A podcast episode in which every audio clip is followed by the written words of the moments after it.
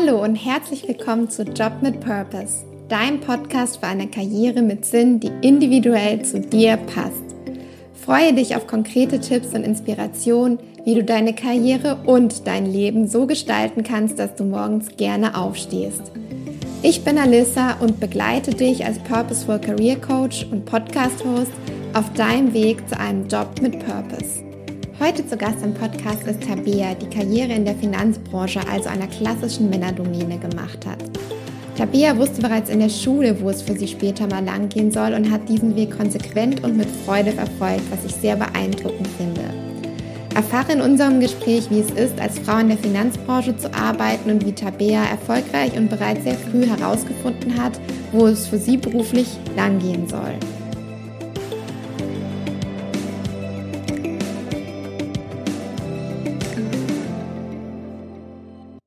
Heute zu Gast im Podcast ist Tabea und herzlich willkommen, liebe Tabea. Schön, dass du heute da bist. Hallo Alissa, vielen Dank, dass ich da sein darf. Ähm, Tabea, du arbeitest in der Finanzbranche, also einer klassischen Männerdomäne. Und nimm uns doch mal mit, ähm, was du da so täglich tust. Ich glaube, viele Menschen können sich gar nicht so genau vorstellen. Du bist Fixed Income Trader und hast, glaube ich, schon nach der Schule relativ gewusst, in welche Richtung es für dich gehen soll. Was machst du denn jetzt so tagtäglich in deinem Arbeitsalltag? Ja, also ich kann mir vorstellen, dass dieser Begriff erstmal sehr abstrakt klingt und irgendwie unhandlich, aber am Ende ist es eine ganz einfache Sache.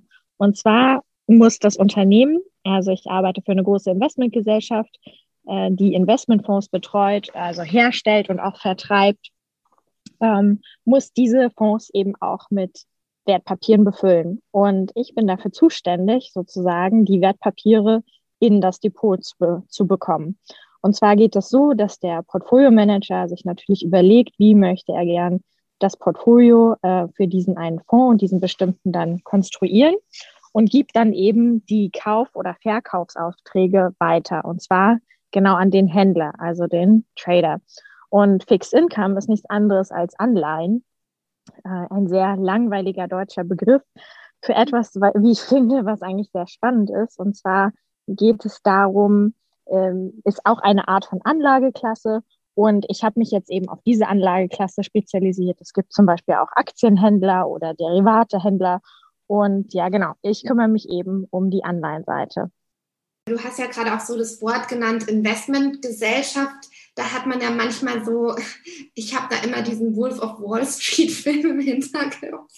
Ähm, da sind ja auch dann, äh, wie ist es denn so mit den Arbeitszeiten und so? Also vielleicht magst du darauf mal ein bisschen eingehen, wie so ein wirklich so ein Arbeitstag für dich aussieht, wie lange du da so arbeitest und was dann so konkret deine Aufgaben sind.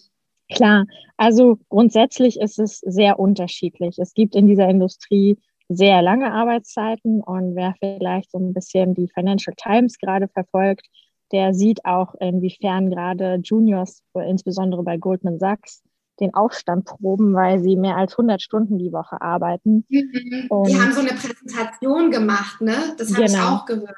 Genau, die ist geleakt und äh, haben sich eben beschwert über die Umstände, zu denen sie arbeiten sollen. Ich glaube, wenn wir das nochmal evaluieren, dann wird das nochmal eine eigene Podcast-Folge. Ähm, aber zu, zurück sozusagen zu meinen Arbeitszeiten, die sind sehr äh, human in dem Sinne, dass sie einfach sehr geregelt sind. Und dadurch, dass der Anleihenmarkt nur zu bestimmten Zeiten offen ist, das heißt zwischen 8.30 Uhr und 18 Uhr, ähm, zumindest in Europa, ist es mhm. für mich sehr, ist es für mich sehr einfach, dort mich zu adaptieren. Hinzu kommt, dass wir als Investmentgesellschaft eben keine großen globalen Portfolios äh, führen, so dass wir nicht in internationalen Märkten auch Dependancen bräuchten. Das heißt, mhm. allen Handel, den wir brauchen für die Investmentfonds, können wir in den europäischen Uhrzeiten umsetzen. Und das heißt, so meine Tage sind ja vielleicht mal ein bisschen länger, aber so in der Regel nicht länger als neun bis zehn Stunden. Mhm. Okay. Und Du hattest gefragt, ähm, ja, wie so ein Tag aussieht. Vielleicht ähm, kann ich das so ein bisschen mal beleuchten. Also es geht eigentlich früh am Morgen damit los, äh, beim Zähneputzen sich die Bloomberg-Nachrichten anzuhören und zu schauen, ob etwas äh, Fundamentales über Nacht passiert ist, was Kurse und Preise eben beeinflussen könnte. Und äh, dann damit startet sozusagen meine Vorbereitung in den Tag. Und sobald ich mich einlogge, bin ich auch sozusagen in Alarmbereitschaft. Also das ist jetzt sehr dramatisch ausgedrückt, aber ich bin einfach bereit, um Aufträge eben für die Portfolio Manager zu handeln. Und das geht, mhm. das kann von der ersten Sekunde losgehen oder das kann ein bisschen dauern. Das kann manchmal auch sehr nachrichtengetrieben sein. Das kann davon abhängig sein, ob zum Beispiel Wirtschaftsindikatoren veröffentlicht werden oder ob Unternehmensnachrichten veröffentlicht werden oder ob sich international politisch etwas getan hat. All das hat natürlich Auswirkungen darauf, wie ein Portfolio gesteuert wird mhm. und dann eben auch, wie anstrengend oder auch wie, ja, wie volatil so mein eigener Tag dann ist. Das heißt, am Ende kann ich dir nicht genau sagen, was ich um neun Uhr jeden Tag mache, weil ja. das sehr äh, extern getrieben ist. Ja. Ja, also sehr verknüpft mit dem Weltgeschehen in Wirtschaft und Politik. Ja. Absolut, ja. Und stelle ich mir das dann richtig vor, dass du dann wahrscheinlich eine von diesen Personen bist, die auch in Filmen oft gezeigt werden, so die dann so sitzen auf so einem, ja, wie so einem Börsenplatz vor so einem Computer äh, und wo es so hektisch zugeht. Ist das so ein bisschen, ähm, also jetzt bildlich gesprochen, du sitzt jetzt wahrscheinlich auch im Homeoffice, aber ist es so, ist es so, dass was, ähm, was in den Filmen häufig gezeigt wird, was du machst? Dieses, dieser Mensch, der sitzt vor seinen mehreren Computern? Ja, absolut. Also wir haben äh, mehrere Bildschirme. Ich glaube, wir als Händler sind auch die, äh, die Personen mit den meisten Bildschirmen in der Company. Also an meinem Arbeitsplatz im Büro habe ich sechs Bildschirme und äh, zu Hause darf ich mich mit so zweieinhalb zufrieden geben. Das funktioniert auch recht gut, muss ich sagen. Äh, man muss sich halt ein bisschen umorientieren, aber natürlich liebe ich den Luxus, wenn ich da vor sechs Bildschirmen äh, sitze und alles wirklich äh, vor mir liegt und ich nicht groß überlegen muss, wo ich welches Programm finde. Und was hast du da so auf diesen sechs Bildschirmen dann immer so im Blick? Also das sind natürlich Nachrichten, das sind bestimmte Kurse, das sind ähm, aber auch der Zugang zu gewissen Systemen. Ja, ich handle eben neben den Anleihen die sozusagen mein Schwerpunkt sind, handle ich zum Beispiel auch ähm, Währungen. Das heißt, dafür gibt es wieder andere Handelssysteme, um und um da die Zeit zwischen den Systemverknüpfungen zu verringern und dann eben auch schnell reagieren zu können, habe ich diese Systeme immer offen. Und dann, ge dann gehören noch verschiedene Buchungssysteme, interne Systeme dazu. Natürlich das Mailprogramm darf nicht fehlen. Ähm, lauter solche Kleinigkeiten, die es dann sehr viel einfacher machen, wenn du das alles offen hast, ähm, dass du den Überblick genau hast. Und ja, mhm. es ist schon so ein bisschen, wie man sich das vielleicht aus dem Film vorstellt, aber wenn man auf der sogenannten Buy-Side arbeitet, das heißt die äh, Firmen, die jetzt eben zum Beispiel Fonds betreuen, die sind dann doch eher ein bisschen zurückhaltender. Wohingegen, wenn du auf der Sell-Side bist, also Banken, äh, die dann eben das klassische Market Making betreiben, bei denen geht es schon etwa, etwas hektischer auf dem Floor zu. Ja, das klingt total spannend und auch ja total so, dass man die ganze Zeit in Alarmbereitschaft sein muss und dass es wirklich schnelllebig und dynamisch ist wahrscheinlich. Ja, absolut. Und du musst halt schon auch agieren darauf, was jetzt, was möchte der Portfolio Manager oder vielleicht während du einen Trade machst, kann sich ja auch der Markt verändern. Und was vielleicht noch ganz spannend ist, mal kurz zu erzählen, wie das eigentlich im letzten März ablief, weil viele von uns haben wahrgenommen, okay, da kommt jetzt Corona und irgendwie, ja, das wird jetzt sehr schwierig und ähm, das scheint auch irgendwie wirtschaftlichen Einfluss zu haben und Produkte werden nicht mehr geliefert, weil Lieferketten zusammenbrechen und so weiter.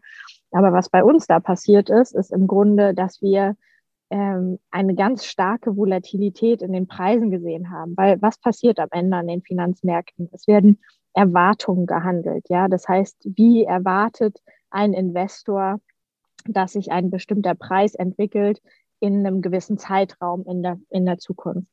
Und da haben nun viele gesehen, oh je, da kommt eine Pandemie, das können wir eigentlich gar nicht so richtig einschätzen. Also sind die Preise in der Erwartung, dass es einen großen Impact haben wird, mhm gefallen. Und wie weit sie gefallen sind, also diese, Ab diese, diese Abstände und diese Ausschläge sozusagen in den Preisveränderungen, das ist die Volatilität und die war zu der Zeit mhm. sehr extrem. Und für uns waren das ganz äh, bewegende Zeiten sozusagen, gerade im März, also vor einem Jahr. Das kann ich mir vorstellen. Wenn man sich jetzt die Aktienverläufe anschaut, dann sieht man ja auch immer den Einknick. Der war genau, genau. im März vor einem Jahr und seitdem ist es dann ja danach wieder nach oben gegangen. Soweit ich weiß, nicht mehr auf das Niveau vom März 2020 zurückgefallen, oder? Also wir sind jetzt über dem, wir sind jetzt über dem Niveau sozusagen vom Februar letzten Jahres. Ja, spannend. Ich kann mir das vorstellen, dass es, ähm, dass es richtig spannend war, da auch dann so dabei zu sein und diese ganzen Auswirkungen zu sehen. Und man weiß ja dann auch nicht, sowas gab es ja irgendwie davor noch gar nicht. Richtig. Und in, in der Zeit davor, also ich bin ja jetzt nicht sozusagen erst seit kurzem dabei und ähm, in meiner Zeit davor habe ich zum Beispiel auch ähm, in einer anderen Funktion, eher in einer Sales-Side-Funktion gearbeitet und habe da noch nicht solche Ausschläge kennengelernt. Und das war jetzt auch für mich das erste Mal. Und ich fand das auf der einen Seite natürlich sehr stressig und es war wirklich nervenzehrend und abends ist man einfach nur noch kaputt ins Bett gefallen. Und auf der anderen Seite hat es aber auch eben gezeigt, dass ich am richtigen Platz bin, weil ich so das Gefühl hatte, äh, die ganze Zeit in der Karriere oder sozusagen, was ich bisher gemacht habe, hat mich darauf vorbereitet, in diesen Tagen dann oder auch in diesen Wochen zu performen. Und ähm, hat natürlich zu einem gewissen Grad auch Spaß gemacht, weil ich sehen konnte eben, dass ich meine Auf Aufgabe ausfüllen konnte. Ja, ja, dass du auch dann an der an dem Platz warst, wo du auch was machen konntest dementsprechend und dass du aber auch wusstest, was zu, sozusagen du machen musst, weil du schon viele verschiedene Stationen ja auch davor durchlaufen bist. Absolut, ja. Vielleicht gehen wir da gerade mal ein bisschen genauer rein auf, auf deinen Werdegang sozusagen bevor du jetzt eben als Fixed Income Trader gearbeitet hast. Vielleicht starten wir mal ähm, wirklich, ähm, was ich so spannend finde, in der, in der Schule. Du hast ja im Vorgespräch erzählt, dass du äh, eben schon in der Schule dich damit auseinandergesetzt hast, in welche Richtung es für dich danach weitergehen soll. Und nimm, nimm, uns doch einfach mal so ein bisschen mit auf die Reise, die du gegangen bist, von da bis, ähm, bis jetzt, wo du gelandet bist, welche verschiedenen Stationen du so durchlaufen bist. Ja, da hast du recht. Also das war schon eine spannende Zeit und ähm, erzähle ich auch ganz gerne drüber. Also ich hatte als Kind schon so die Vorstellung, dass ich eigentlich nicht gerne das Abitur in der Hand habe und dann nicht weiß, was ich damit will. Weil da gab es viele Diskussionen so um mich herum und dann hieß es immer, ach, der Abiturient, der weiß nicht, was er will. Und das war für mich so eine, eine Negativvorstellung. Also habe ich angefangen, mich damit zu beschäftigen, was mich denn interessieren könnte. Und habe tatsächlich, ich glaube, mein erstes Praktikum in der siebten Klasse gemacht und habe da einfach angefangen, so aktiv zu schauen, was kann ich mir dann gut vorstellen und habe ganz unterschiedliche Wege mitgenommen. Also ich war in einer Kanzlei, ähm, ich war in einer Apotheke, ich war ähm, an der Physikalischen Fakultät an der Uni, habe dort äh, ein, ein ganz interessantes Projekt mit be begleitet und dann schlussendlich bin ich auch mal ähm, in der Bank gelandet und habe mir das mhm. angeschaut. Und dann durfte ich ähm, dann auch viel mit dem Wertpapierspezialisten dort reden und irgendwie hat mich das absolut fasziniert, wie der eben zum einen die Zusammenhänge erklärt hat und zum anderen aber auch dann die Implikationen für die einzelnen Kunden. Und ich fand das super spannend, da mehr herauszufinden, weil immer wenn ich Nachrichten geschaut habe, konnte ich diese Zusammenhänge irgendwie nicht richtig klar darstellen oder nicht verstehen. Und das hat mich sehr fasziniert, da mich mehr mit dem Markt auseinanderzusetzen und eben mit der Finanzwelt im Allgemeinen. Mhm. Wie bist du denn da vorgegangen, ähm, auch also als, als Schülerin diese verschiedenen Praktika zu bekommen? Und wie hast du auch so überlegt, welche du da machen möchtest? Das ist eine gute Frage. Ich weiß gar nicht mehr, ob ich mich da jetzt so an alle einzelnen Details mhm. erinnere. Also es war auf jeden Fall so, dass wir in der Schule auch Praktika machen mussten. Das heißt, es hat natürlich auch einen Ansporn gegeben, dass man sich was Spannendes sucht. Dann habe ich aber auch in Ferienzeiten mir ab und an mal einen Job gesucht, also zum Beispiel in der Anwaltskanzlei. Da war ich dann tatsächlich, ich glaube, in den Sommerferien für ein paar Wochen und habe da einfach aushilfsmäßig gearbeitet. Das heißt, es war ja, so ein Zwischending zwischen Aushilfsjob und Praktikum, weil äh, die Anwältin auch dort befreundet war mit uns und dann hat sie mir natürlich auch viel gezeigt und das äh, zu Rede und Antwort gestanden.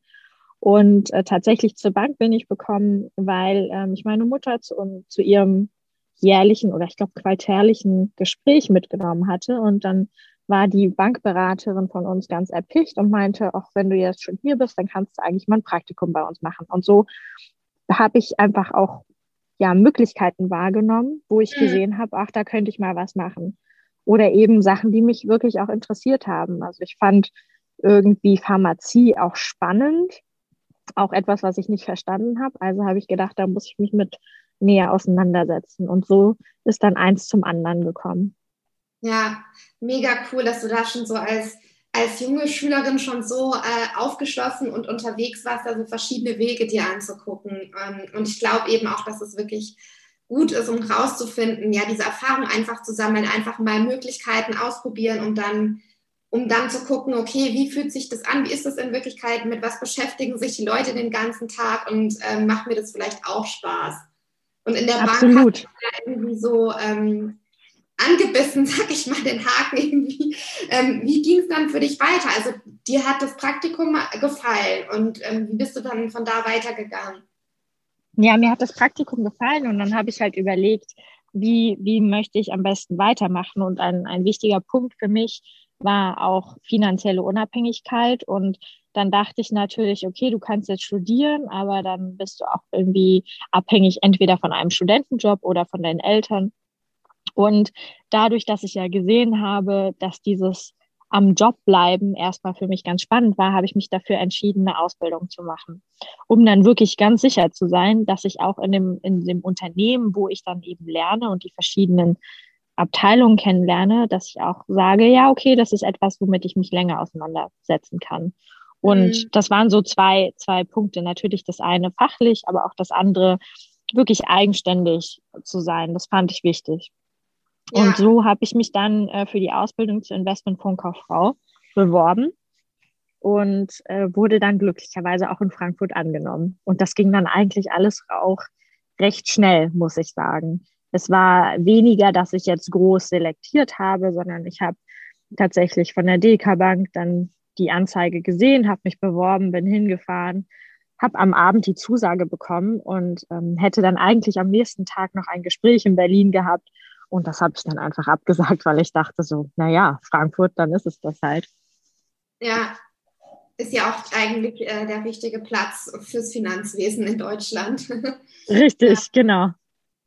Und ähm, wie, wie war das in deinem Umfeld? Wie war, sind viele von deinen Freundinnen dann auch studieren gegangen? Also haben die dich dann auch so ein bisschen hinterfragt, warum du jetzt eine Ausbildung machst und andere gehen studieren? Wie war das da so? Gab es da irgendwelche Diskussionen?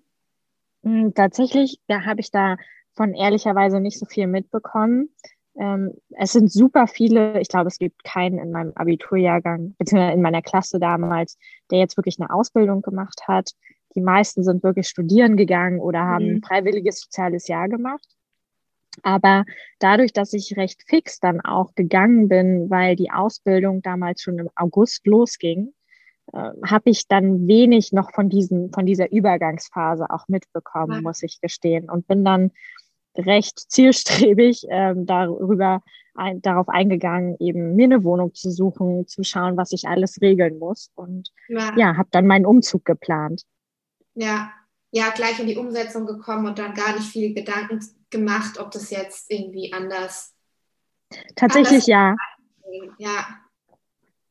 Okay, und wie, wie ging es dann weiter in der Ausbildung? Ähm, was hat dir da gefallen oder was hast du da auch gelernt?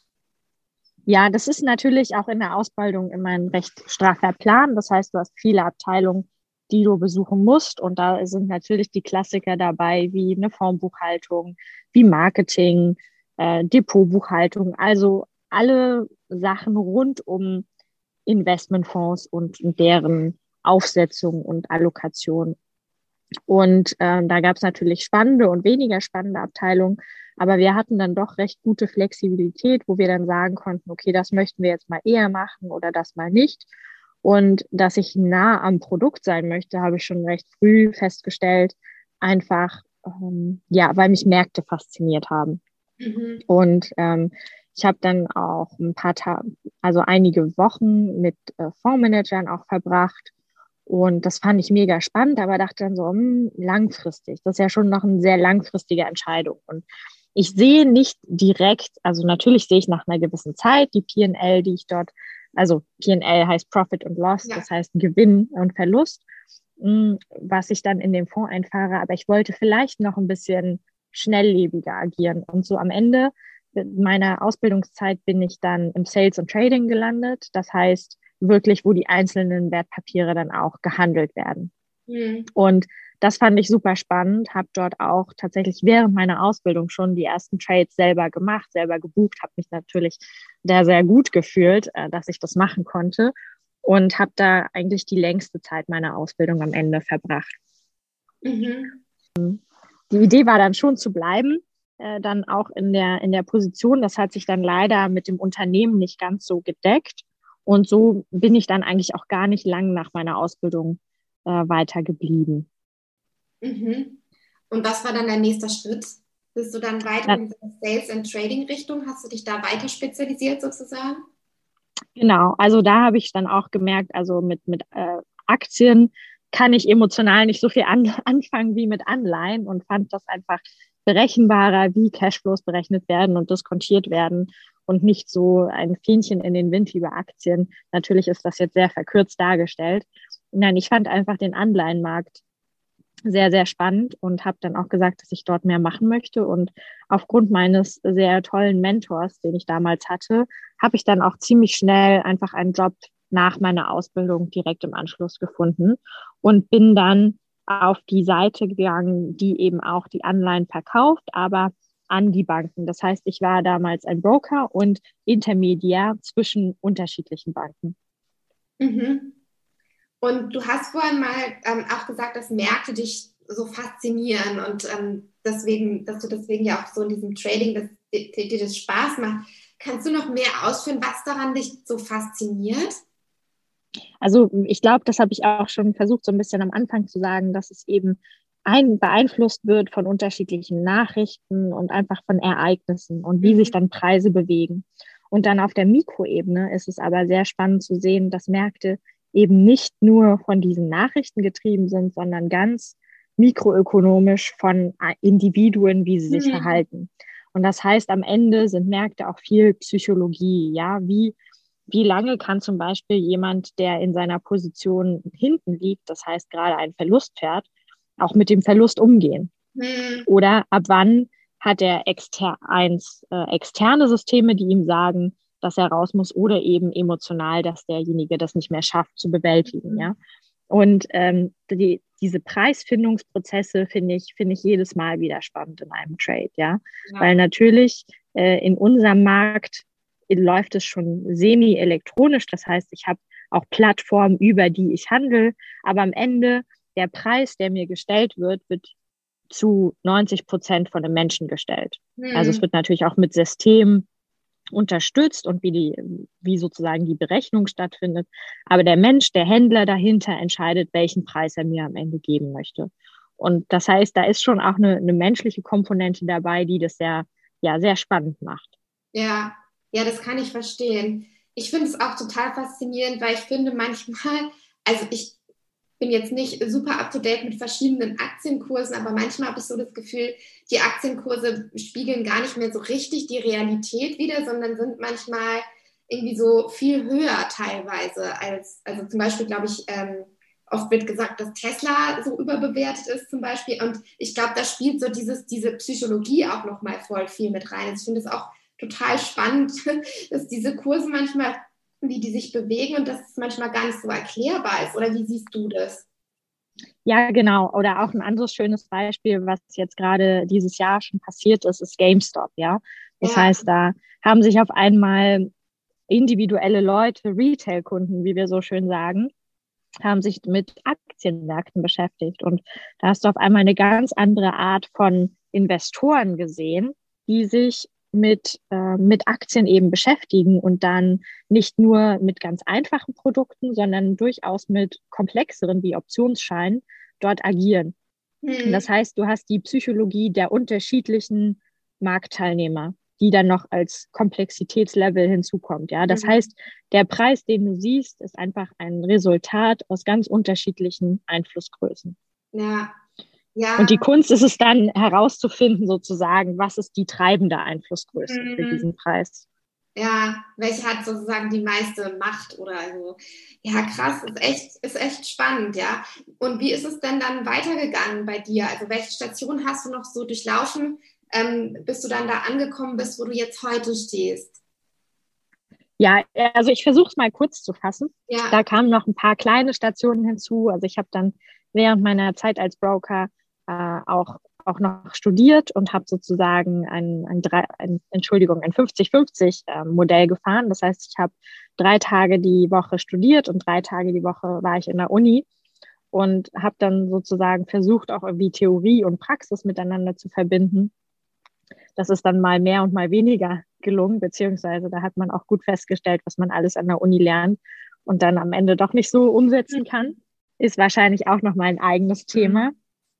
Und äh, während dieser Zeit war ich dann auch kurz im Ausland, ähm, habe ein bisschen mich in China rumgetrieben, war in Hongkong und in Beijing, habe dort auch studiert bzw. gearbeitet und das war auch eine super interessante Zeit, weil einfach eine andere Kultur kennenzulernen, aber eben auch mit einem Arbeitshintergrund dann dort zu sein. Das fand ich mega inspirierend. Mhm. Habe dann auch die Chance gehabt, ein bisschen Mandarin zu lernen und hatte dann gehofft, naja, wenn du zurückgehst, dann wirst du das noch weiter verfolgen können. Jetzt würde ich sagen, ist das Ganze ein bisschen eingerostet leider. Aber ja, die Leidenschaft zu Märkten mhm. ist halt mhm. weiter da geblieben und ähm, ich habe dann unterschiedliche Produkte einfach behandelt und äh, ab einem ge gewissen Punkt habe ich dann gesagt, na jetzt möchte ich noch mal weiterschauen und habe mir auch die Frage gestellt, ob ich nicht vielleicht was verpasst habe, als ich nicht Vollzeit studiert habe. Und habe mich dann dazu entschieden, nochmal ganz rauszugehen aus dem Job, auch nochmal zu reflektieren. Märkte, von welcher Seite möchtest du sie vielleicht betrachten oder möchtest du doch ganz andere Produkte machen und bin dann für mein Masterstudium nach Lausanne gegangen. Und dort habe ich dann eben mhm. einen ganz mhm. klassischen Master of Finance tatsächlich gemacht wo man jetzt sagen würde, ah ja, bist du irgendwie doch wieder in deiner BWL-Schiene geblieben. Aber ich fand es trotzdem spannend, weil es eben ein bisschen technischer war. Es war ein anderes Umfeld. Es war eben, wie gesagt, Vollzeit und ähm, auch die Chance zu haben, sich mit Research auseinanderzusetzen, äh, sich mit ganz anderen Ideen. Ich habe mich ein bisschen mit äh, Cryptocurrencies auseinandergesetzt, solche Dinge. Ähm, dafür die Zeit zu haben, das fand ich super. Und musste dann aber auch recht schnell feststellen, dass mir diese Aktivität, die Schnelligkeit, die eben ja die Intensität von so einem Handelsjob auch ein bisschen gefehlt hat.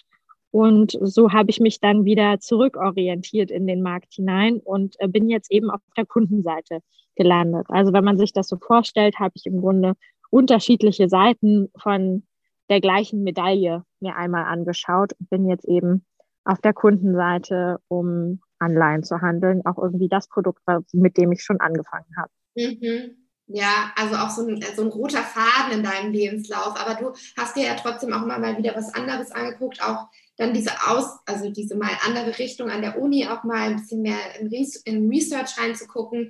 Das finde ich super wichtig, um, um dann auch wieder die Bestätigung zu sehen, okay, die hat, du hast ja dann gemerkt, dass dir ein bisschen was gefehlt hat und dann wieder so sich zurück zu orientieren. Das finde ich total wertvoll, weil man dann manchmal auch wieder erkennt, was, was das auch hat, was man gehabt hat. Ne? Absolut, da bin ich bei dir. Auch mit einem bisschen Distanz drauf zu schauen, ähm, mhm. wie gut geht es auch und vielleicht, was sind denn Dinge, die du auch persönlich einfach ändern kannst, damit es dir dann, damit du damit zufriedener bist mit dem, was du tust, ja. Und ähm, solange die Grundannahme ist, dass du das, das machst, was, was dir wirklich Freude bereitet, was dich irgendwie fasziniert, wo du immer noch Fragezeichen hast. Also ich würde auch niemals sagen, dass ich der absolute Experte irgendwie bin, weil ich immer wieder Sachen finde, die ich nicht verstehe. Und wenn ich ein Umfeld habe, wo ich Fragen stellen kann, wo ich diese Fragen auch irgendwie beantwortet werden kann, können oder eben mich darüber austauschen kann, dann finde ich das super wertvoll und einfach inspirierend. Ja, ja, und auch mal dieses Weiterlernen ist, glaube ich, was ganz Wichtiges, weil ähm, es gibt, es gibt mal so, es gab mal so ein schönes Zitat, ich weiß nicht mehr, welcher Philosoph das gesagt hat, aber ich weiß, dass ich nichts weiß. Ja. Und dass man immer weiter, weiter lernt und weiter dran bleibt und äh, dadurch auch seine Zukunft ja aktiv mitgestaltet, weil man auch exploriert und verschiedene Optionen sich anschaut. Ja.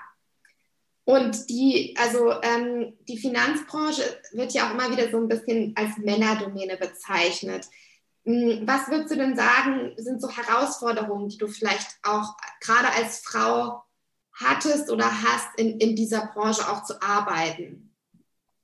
Ja, das ist eine sehr spannende Frage, weil ich eigentlich bis vor kurzem mir da nicht so viele Gedanken drüber gemacht habe. Also ich habe schon gemerkt, dass ich viele Männer um mich hatte und es war aber irgendwie normal für mich. Ja, ich habe das nie in Frage gestellt, weil ich einfach gesagt habe, ich will das fachlich machen und dann äh, passe ich mich halt den Gegebenheiten an, die, sie mir, die sich mir stellen. Auf der anderen Seite gibt es natürlich schon Verhaltensweisen, gerade jetzt so im Nachhinein, die ich reflektiere und mir denke, man, das war ganz schön äh, unangebracht eigentlich, ja. Aber eben auch als jüngeres Mädchen, gerade wenn du sagst, mir, mir ist das jetzt nicht so wichtig, beziehungsweise auch nicht darauf trainiert wirst, wo sollst du vielleicht auch mal Grenzen setzen. Mhm. Und dann, dann ist das jetzt dann wird das erst im Nachhinein klar, inwiefern mhm. das vielleicht unangemessen war. Und ich würde schon auch sagen, dass immer noch die Finanzbranche ein sehr oldschool Industriezweig ist, ja. Also es geht auch mhm. natürlich weiterhin viel über, über Relationships, wie man so schön sagt. Und ähm, natürlich gibt es auch noch viele alte Verbandelungen, die weiterhin bestehen, aber nichtsdestotrotz ähm, kannst du diese durch dein eigenes Netzwerk die auch aufbauen, ja. Dass man natürlich in diese bestehenden Relationships eingreifen kann, beziehungsweise die gleiche Qualität erreichen kann, das ist sehr schwierig. Und das muss man, glaube ich, auch immer wieder als Newcomer oder eben auch als Frau in gewisser Weise verstehen, ähm, dass dass du dort nicht die, diese Intensität erfahren wirst. Ja, du musst einfach deinen eigenen Stil finden. Und ich glaube, mhm. Mm, das ist die ganz, die ganz große Jackpot-Frage. Ja, wie finde ich dann eigentlich meinen eigenen Stil, um einen guten Kon Kundenkontakt aufzubauen und nicht eben in eine, in eine, entweder in eine verruchte Ecke zu landen oder in eine total distanzierten. Mhm. Und äh, diese ganzen Bilder von irgendwelchen Puffbesuchen aus, aus Filmen, die man vielleicht kennt oder Bars oder wie auch immer, ähm, die gibt es durchaus auch noch, aber das ist schon sehr viel weniger geworden. Also ich selber habe auch die, die krassen, wie Sie auch gerne sagen, lustigen Zeiten nicht mehr so miterlebt. Mhm. Ja, und also du, also ich kann mir vorstellen, dass du dann schon sehr viel mit Männern im Austausch bist, oder? Wie viele weibliche Kollegen hast du denn? Also jetzt gerade an meinem Tisch habe ich tatsächlich ähm, zwei, also drei Kolleginnen und mhm. äh, eine davon ist eine Händlerin und ähm, die anderen kümmern sich mehr um Middle Office, die auch bei uns direkt ange angelangt, Entschuldigung, angesiedelt sind. Und ähm, das heißt, sie kümmern sich um nachgelagerte Aufgaben. Und es ist jetzt die, dieser direkte Front Office Job wird tatsächlich von zwei aus, ich glaube, 18 Leuten bei uns gemacht. Also zwei Frauen und insgesamt genau. sind es das richtig verstanden. Okay, also genau. schon eine sehr hohe äh, ja, Männerlastigkeit. Absolut. Ähm, wie, gehst, wie gehst du damit um? Also fällt dir das überhaupt noch auf? Ich kann mir vorstellen, dass du dich daran auch einfach gewöhnt hast, oder?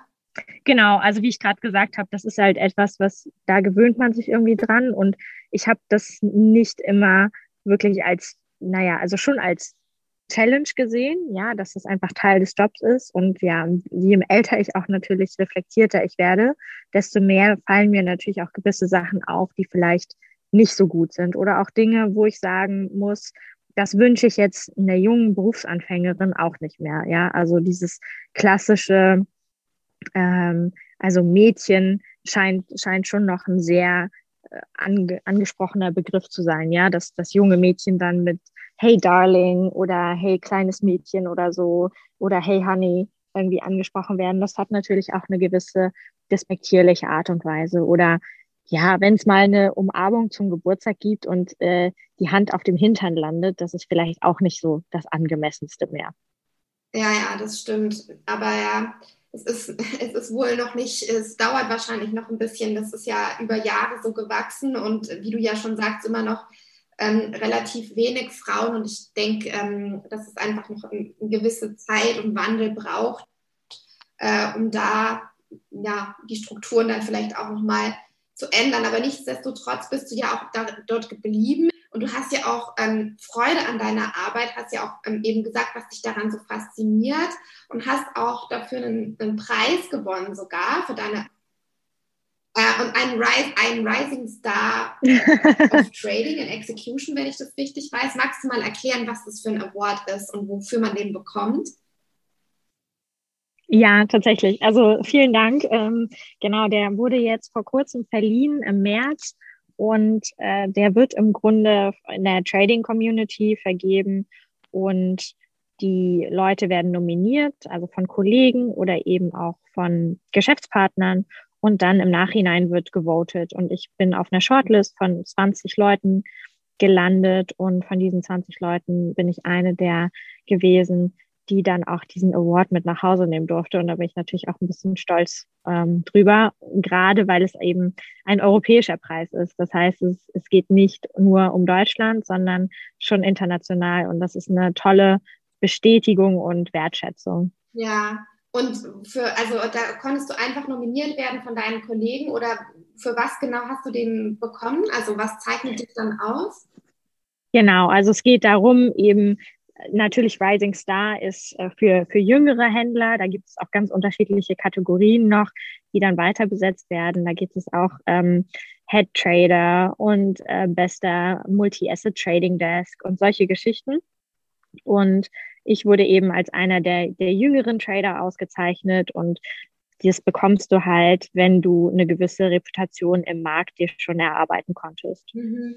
Und ja, also es ist jetzt nichts Spezielles, was du dafür einreichen musst, sondern es ist eher, du wirst dafür deine tägliche Arbeit ausgezeichnet. Und das fand ich natürlich eine tolle Bestätigung. Ja, ja, ich finde, es zeigt einfach auch, dass, dass du so ein bisschen auch einen Platz gefunden hast, der, der dir Spaß macht und dass du deine Arbeit gut machst, was halt daran liegt, dass es dir einfach auch Spaß macht und du, wo bist, wo dich die Arbeit auch fasziniert. Das finde ich total schön.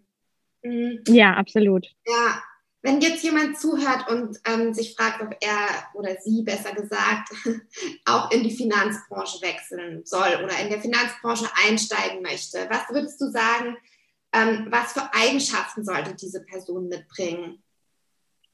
Ja, ich glaube, dass man schon sehr viel Durchsetzungskraft, eine gewisse Hartnäckigkeit braucht, aber eben auch eine Neugier, weil äh, solange du da mit dem, mit dem Fachlichen nicht wirklich was anfangen kannst, und ich glaube, das ist einfach bei so vielen Sachen so, wenn du dich nicht wirklich dafür interessierst und dafür brennst, das sagen ja schon so viele, dann funktioniert es nicht so gut. Aber ich denke insbesondere Finanzen ist eben so ein abstraktes Konstrukt. Das heißt, natürlich ist es umso besser, wenn du dort die Faszination für dich entdecken kannst und dann aber gleichzeitig auch Lust hast, ähm, mal gechallenged zu werden, ja. Und was ich halt immer wieder toll finde, dass auch so, ja, crazy Persönlichkeiten in so Finanzmärkten arbeiten, ja.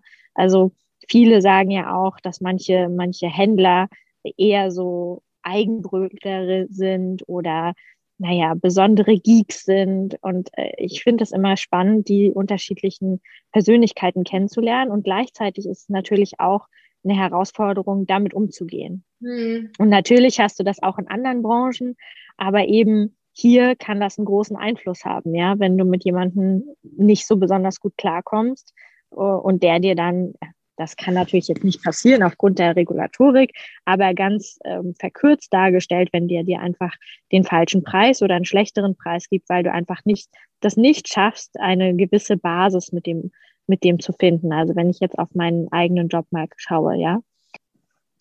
Also grundsätzlich sind Finanzen einfach oder ist der Finanzbereich ein sehr vielfältiges Feld und da kannst du von Marketing bis hin zu Controlling über Recht, über ja eben direkte Portfoliosteuerung so vieles Unterschiedliches machen.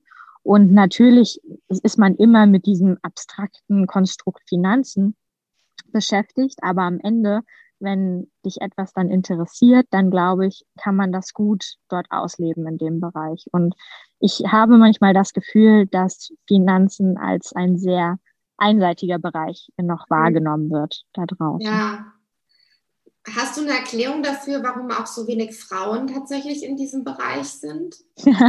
ja, das ist die One-Million-Dollar-Frage, glaube ich, ähm, die sich ganz viele Unternehmen derzeit stellen, auch vor dem Hintergrund, dass eben mehr darüber nachgedacht wird, warum sind denn eigentlich so wenig Frauen bei uns, gerade in Führungspositionen. Also schau dir nur mal deutsche Vorstände irgendwie von der Deutschen Bank, von der Commerzbank. Na gut, die Commerzbank hat jetzt auch einen Finanzvorstand, der eine Frau ist und so weiter. Aber das ist ja nicht immer so gewesen. Und auch viele kleinere Banken setzen sich damit auseinander oder eben Investmentgesellschaften und schauen, woran könnte es liegen, dass so wenig Frauen dabei sind. Und ich glaube, ein Punkt ist halt einfach auch den, den Mut, ähm, etwas zu riskieren, äh, dass der mhm. zu wenig weitergegeben wird. Und das fängt natürlich irgendwo bei den Geschlechterrollen an, aber ich denke, es hängt auch viel damit zusammen, inwiefern auf der Uni Wert darauf gelegt wird, wirklich im Detail darzustellen, was macht man da als Händler oder was macht man als Portfolio Manager. Ich glaube, das ist manchmal sehr abstrakt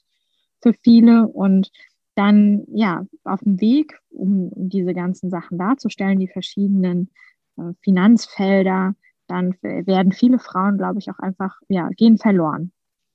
Hm. Ja, ich kann mir vorstellen, dieses Bild in der Öffentlichkeit, was ich vorhin auch angesprochen habe mit dem Film von Wolf of Wall Street, das ist jetzt natürlich auch nur ein Bereich wiederum.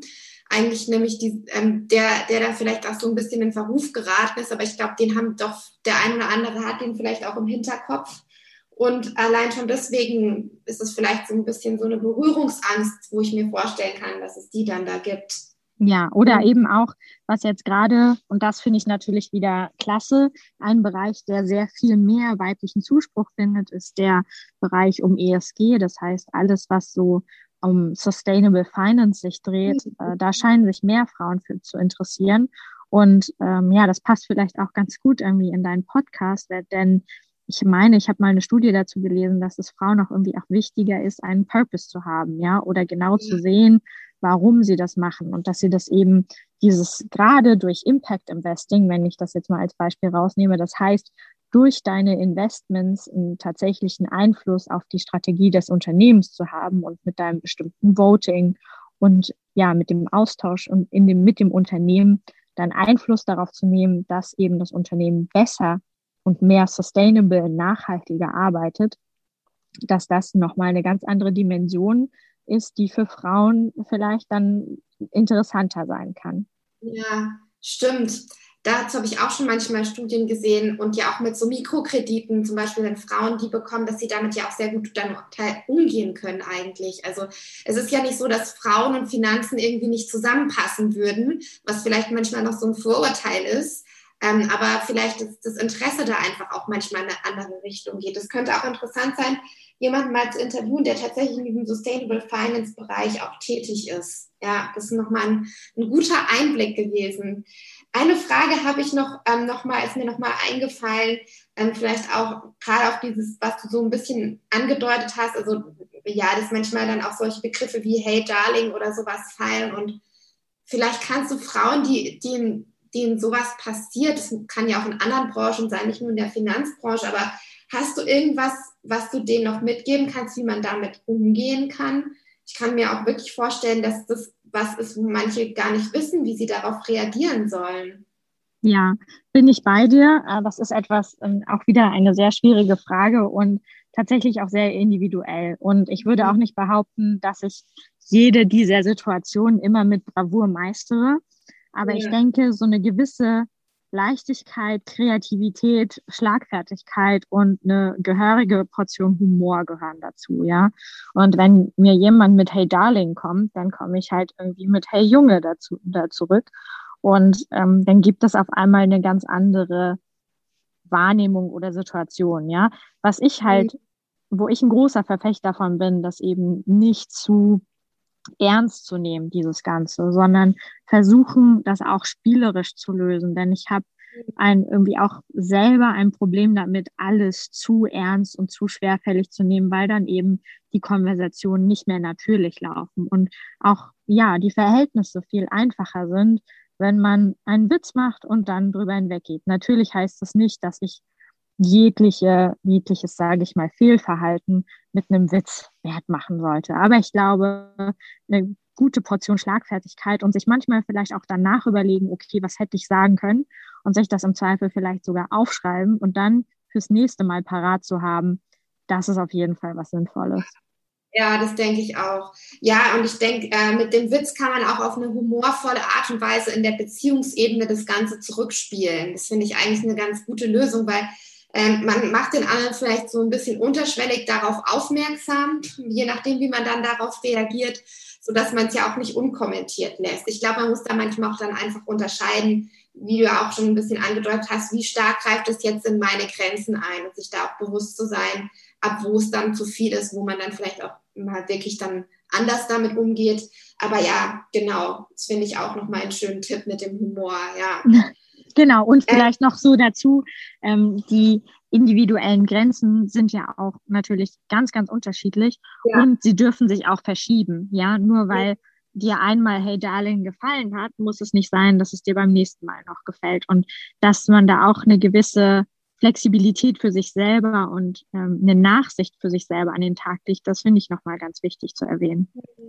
Ja, und auch das Aufschreiben. Ich, ähm, das ist so ein Tipp, der gilt für alles. Äh, nicht nur solche Kommentare, sondern auch, wenn man sich in der Situation in einer anderen befindet, wo man sich im Nachhinein denkt, oh, da hätte ich aber jetzt anders reagieren können, dass man sich dann das bewusst macht und das überlegt, was hätte ich sagen können, damit man es beim nächsten Mal dann schon mal so ein bisschen vorbereitet hat und dass es einem dann auch auffällt in der Situation und dass man dann reagieren kann. Genau. Ja. Vielleicht noch so als Abschlussfrage, ähm, wo, also du, hm, wo siehst du dich vielleicht noch? Welche Stationen findest du noch interessant? Was möchtest du vielleicht selber noch in deiner Zukunft so erleben? Gibt es da noch irgendwelche Sachen, die du noch ausprobieren möchtest, wo bei dir noch so ein bisschen auch noch so ein Reiz steckt, wo es für dich weitergehen kann? Ja, unbedingt. Also es geht in, in Märkten geht es irgendwie immer weiter und ich denke, ähm, mehr Produkte, andere Produkte, die ich mir auch nochmal anschaue. Ähm, momentan beschäftige ich mich eben auch mehr mit Derivaten zum Beispiel. Das ist mhm. was ganz Spannendes und einfach die Expertise weiter auszubauen. Und ich kann mir aber durchaus auch nochmal vorstellen, vielleicht ins Ausland zu gehen mhm. oder sowas zu erleben, wenn dann äh, die Pandemie sich wieder etwas gelegt hat, dann äh, glaube ich, dass das auch, wenn es eine spannende Opportunität gibt, dass ich die schon ergreifen würde. Ja, ja, das stelle ich mir auch echt spannend vor, nach mal einen anderen Finanzmarkt in einem anderen Land mitzunehmen. Mhm. Genau. Ja, cool. Ja, vielen Dank, dass du heute hier im Podcast warst. Vielen Dank für deine Zeit und deine wirklich sehr interessanten Einblicke in deinen Job. Vielen Dank, Alissa. Das war echt ein super Gespräch. Hat Spaß gemacht. Falls du dich gerade damit auseinandersetzt, ob du dich beruflich neu orientieren möchtest, vielleicht sogar in die Finanzbranche wechseln sollst oder überlegst, was dein nächster Karriereschritt sein soll, dann hol dir auf meiner Webseite den kostenlosen Guide zur beruflichen Neuorientierung. Den Link findest du in den Show Notes.